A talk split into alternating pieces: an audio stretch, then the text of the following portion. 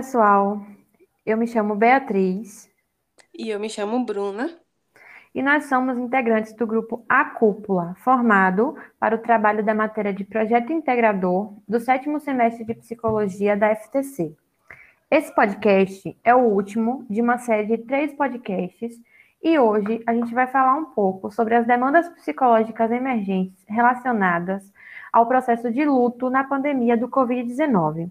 Esperamos que vocês gostem e venham com a gente. Entender o que é o luto, o que é essa palavra que estamos tanto falando nesse contexto pandêmico. O luto é um processo natural de resposta ao rompimento do vínculo, ou seja, quando perdemos alguém ou algo significativo na nossa vida. O significado, as explicações, os rituais de passagem entre a vida e a morte e o processo de lutamento variam conforme cada sociedade e suas diferenças culturais, cosmológicas e religiosas, bem como as circunstâncias em que ocorre a morte. Cada sociedade estabelece os códigos culturais aceitáveis para o estabelecimento de rituais fúnebres de seus entes queridos, que envolve desde cerimônias de despedidas, homenagens, até modos diversos de tratamento dos corpos, como enterro ou aclamação. Em contexto de pandemia, a morte se tornou muito mais próxima e súbita do que nos parâmetros de rotina. Morte repentina, inesperada e precoce é considerada complicadora para a elaboração do luto normal e pode gerar transtornos psicológicos, importantes nos indivíduos que vivenciam suas perdas com esse perfil. Sendo assim, a pandemia trouxe um processo de luto sofrido que atravessa desdobramentos e potencializam o risco de agravar os sofrimentos psíquicos individuais e coletivos. Agora que nós já sabemos o, que é o luto, a gente vai conversar um pouquinho sobre os rituais de despedida. Bom, esses rituais de despedida, eles têm uma função organizadora. E cada sociedade, cada cultura, vai exercê-los de uma forma diferente. Aqui no Brasil, por exemplo, nós temos vários tipos de rituais. Os velórios, os sepultamentos, as cremações, dentre outros. Mas, como a Bruna já mencionou, agora na pandemia esses rituais estão um pouco diferentes. Inclusive quando a gente é, adentra as religiões, pois devido ao afastamento social, isso não está podendo acontecer da forma que acontecia antes. A quebra desses rituais podem gerar uma série de questões psicológicas, inclusive trazendo à tona fortes sentimentos de raiva, horror e choque, que são somados a uma experiência de luto não vivida corretamente. Então vamos entender como está sendo o luto no contexto do novo coronavírus. É importante observarmos uma nova dimensão que está sendo considerada através das mortes causadas pelo coronavírus. E essas mortes trazem algumas características particulares que antes não existiam.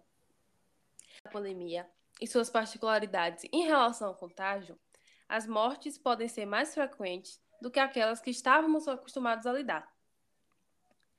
Devido ao isolamento, a presença junto ao paciente infectado e até mesmo os ritos de despedida, ações integrantes do processo de luto, não podem ser mais realizadas diante dos seus entes queridos, como habitualmente a gente estava acostumado a fazer. Nesse contexto, as possibilidades de um luto complicado e de um processo de luto duradouro se tornaram mais intensos do que esperado, porque não conseguimos processar a situação nem se despedir de forma que lhe permita ter um senso de realidade da situação.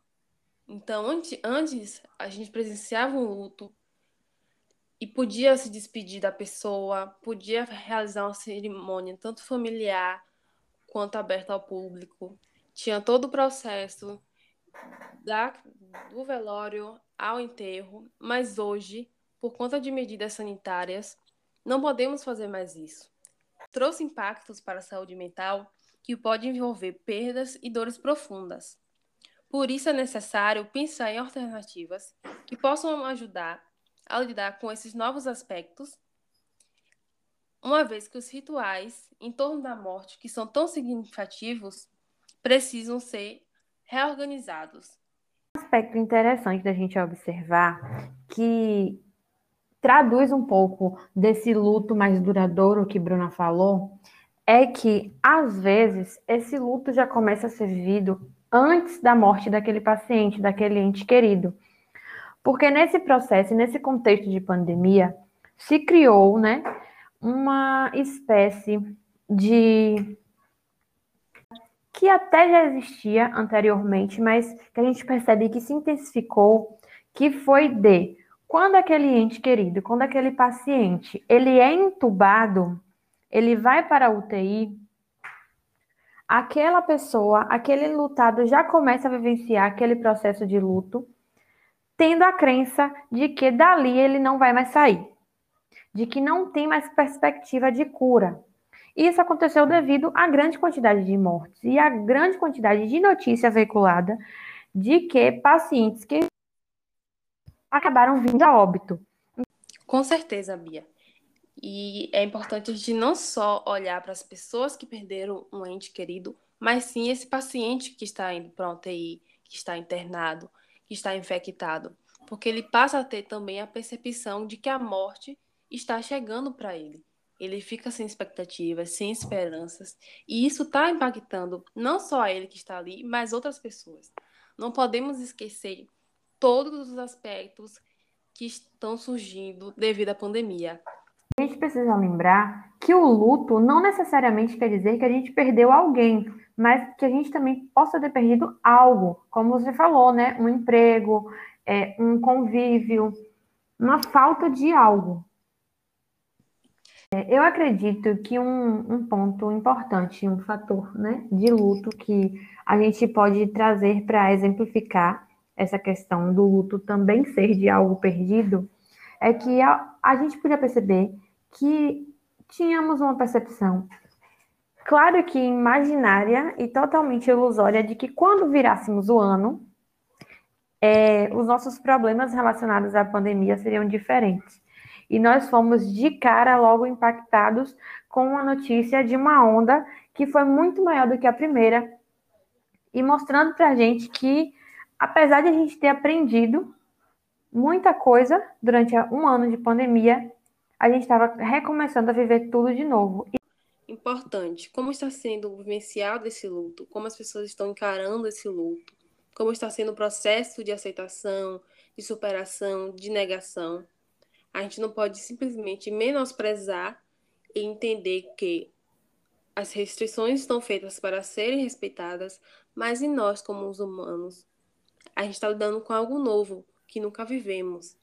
Então é importante a gente pensar em formas alternativas, maneiras alternativas de vivenciar o luto e ter certeza de como a gente está lidando, porque o luto pode gerar sim complicações psicológicas e sociais para todos.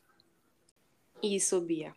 E com o avanço do uso da tecnologia, ela está muito presente nessa rotina no contexto pandêmico e pode ser usada também nesses momentos de rituais fúnebres. Então, muitas pessoas utilizam redes sociais, mensagens de textos, chamadas de vídeos para prestar condolências aos familiares e amigos e também desabafar sobre aquela perda, falar algo sobre aquela pessoa que morreu e se despedir de alguma forma ao ver foto, ao que não podemos esquecer é a preparação de equipes hospitalares para ter um cuidado e atenção na comunicação dos óbitos aos familiares. E principalmente ter uma atenção da rede socioafetiva às pessoas em processo de luto. E aí cabe muito ao psicólogo fazer com a equipe multidisciplinar essas intervenções perceber que um familiar, um amigo, está com dificuldade em lidar com a situação, buscar pessoas profissionais ou atenção psicossocial, líderes comunitários, religiosos ou até mesmo dentro da família. É muito importante reconhecer os limites de cada um. Nós reconhecemos também o nosso limite e pedir ajuda, ou notar que aquela pessoa está precisando de ajuda. Dessa forma, né, de várias experiências, várias únicas, a gente pode facilmente imaginar de que a discussão, de que o diálogo sobre esse assunto, ele é imenso e a gente não daria conta em apenas um podcast para falar sobre todas as demandas existentes. Eu não sei nem se por mais podcasts a gente conseguiria abarcar tudo isso. É, esperamos que vocês tenham gostado dessa série de podcasts e se você gostou, compartilhe nosso trabalho. Muito obrigada pela sua atenção e até a próxima.